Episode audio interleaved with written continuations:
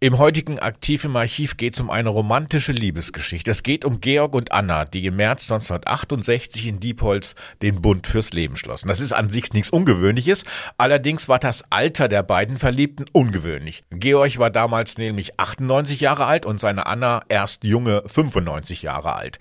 Und so ungewöhnlich wie das Alter der beiden ist auch die Liebesgeschichte dieser beiden. Und diese Geschichte beginnt schon vor dem Ersten Weltkrieg. Da waren sie ein Liebespaar, kannten sich schon aus der Kindheit Kindheit aus der Schule, sind zusammen groß geworden und waren ineinander verliebt. Aber durch diesen Ersten Weltkrieg wurden die beiden voneinander getrennt und verloren sich aus den Augen.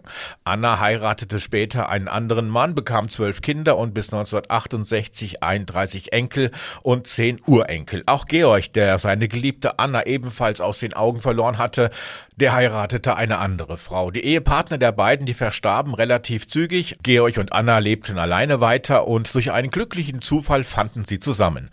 Beide wurden nämlich von ihren Kindern in ein und dasselbe Altersheim gesteckt, nach Diepholz. Da war die Freude aber groß, als sich Anna und Georg beim Abendessen zum ersten Mal nach über 50 Jahren wieder gegenüberstanden. Und auch schon bald stand fest, wir beide heiraten einander, egal wie hoch unser Alter auch sein möge.